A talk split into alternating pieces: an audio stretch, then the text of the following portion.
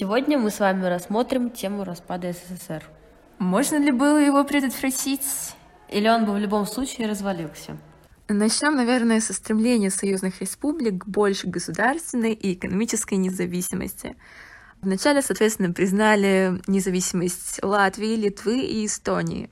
Потом учредили конфедеративный союз уже бывших республик как Содружество независимых государств или СНГ.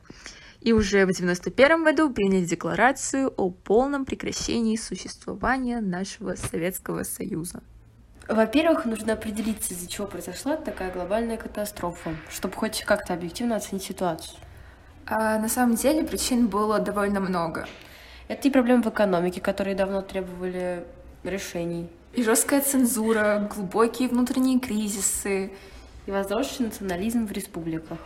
Но нельзя полагать, что государство распалось благодаря ну, случайно совпавшим событиям. Одна из, наверное, самых главных причин — это холодная война. А, это касалось в первую очередь самих граждан данных стран. А, то есть если в США все массовые бунты и недовольства превращали в некое шоу, то в СССР такие инакомыслящие просто и жестко подавлялись. И, собственно, когда цензуру начали снимать, думать иначе разрешили. Было уже слишком поздно, и волну недовольства извне было просто уже не остановить. Перейдем к вариантам возможного разрешения ситуации. На самом деле, очень сложно сказать, какое решение было бы прям супер идеальным для государства и для самого народа, в принципе. Мы можем рассматривать э, тот же самый Китай, который благодаря гибким действиям властей сумел миновать вот этот эдакий кризис социалистической системы. И важно именно то, что социалистический Китай применял в своей экономике рыночные механизмы, в отличие от СССР. Однако в любом случае тут важную роль играет и национальный компонент. И несмотря на то, что и Советский Союз, и КНР — это многонациональные государства, разность культуры и собственной истории все-таки дает о себе знать. А, мне кажется, что главным аспектом была идея для народа, и необходимо было придумать альтернативу вот этой вот американской мечте. Дальше можем рассмотреть какие-то конкретные периоды в истории XX века. В 30-е все верили в идеалы коммунизма. Страна из аграрной превратилась в промышленную за рекордно короткие сроки. Далее, в 60-е, Советский Союз отправил первого человека в космос. Советские люди совершали открытия, покоряли горные вершины, и все это происходило во многом благодаря именно вере в светлое будущее — но дальше ситуация начинает ухудшаться. Правительство слепо продолжало гнуть свою линию, просто не задумываясь об альтернативах развития. А руководители самой страны примитивно реагировали на провокации Запада, постоянно ввязывались в ненужные военные конфликты. А, да и сами люди уже после этого начали понимать некую утопичность идеалов прошлого — то есть правительству не надо было закручивать гайки там, где не требовала ситуация, и тогда бы вот эти запретные плоды просто не стали бы такими желанными, а Запад бы лишился своего главного оружия. Также важно было вовремя обратить внимание на нужды народа еще в то время, и ни в коем случае не чередовать оттепель и прочие либеральности с вот этими супер жесткими запретами. На мой взгляд, все-таки распад Советского Союза был неизбежен, так как совокупность многих проблем, ошибок со стороны власти в любом случае привели к развалу СССР. Во-первых, хотелось бы просто напомнить, что Союз Советских Социалистических Республик изначально стремился к коммунизму, в который верила большая часть населения.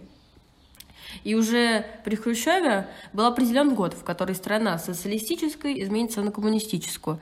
Но уже во время правления Брежнева стало очевидным, что долгожданный коммунизм так и не наступит э, в государстве. И здесь большую роль, по моему мнению, сыграло такое явление, как насаждение культа личности Ленина.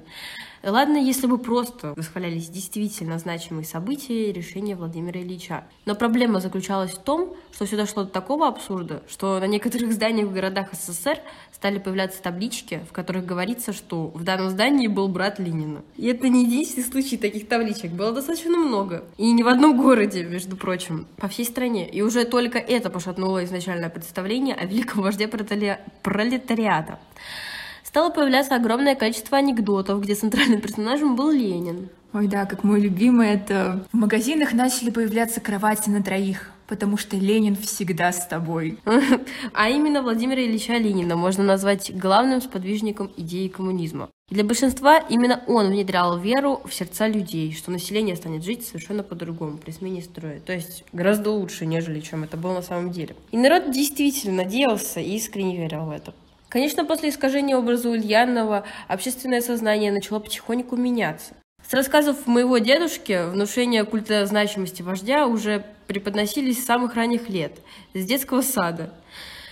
Он рассказывал, что воспитатели часто собирали детей вокруг и рассказывали им разные истории о Ленине, показывая доброту и справедливость, навязывая образ доброго дедушки, что, конечно, совершенно противоречило действительности. А, соответственно, смена привычного представления этого человека в головах многих сменила и взгляд на сам коммунизм, а точнее вера в него все сильнее и сильнее угасала. А само государство изначально строилось на идее будущего коммунизма, как говорилось ранее. Соответственно, с потерей веры в основу, в базис государства, его существование закономерно закончилось. Также второй немаловажной причиной развала СССР, по моему мнению, является плановая экономика, а точнее ее негибкость. Власть ставила идеологию выше экономики, из-за чего развитие экономической сферы просто было невозможно. Чрезмерная бюрократия, дефицит товаров из-за невозможности объективно с точностью оценить спрос на каждый товар, отсутствие экономической свободы, отсутствие мотивации на производство большего количества продукции. И это лишь некоторая часть тех минусов, которые присущи плановой экономике. С помощью косыгинских реформ, а точнее внедрения рыночных механизмов, дела могли бы пойти совершенно по-другому. Однако, как считала власть, именно эти рыночные механизмы вели к тем последствиям, которые были недопустимы в идеологии. Например, безработица и другие присущие рыночной экономике черты.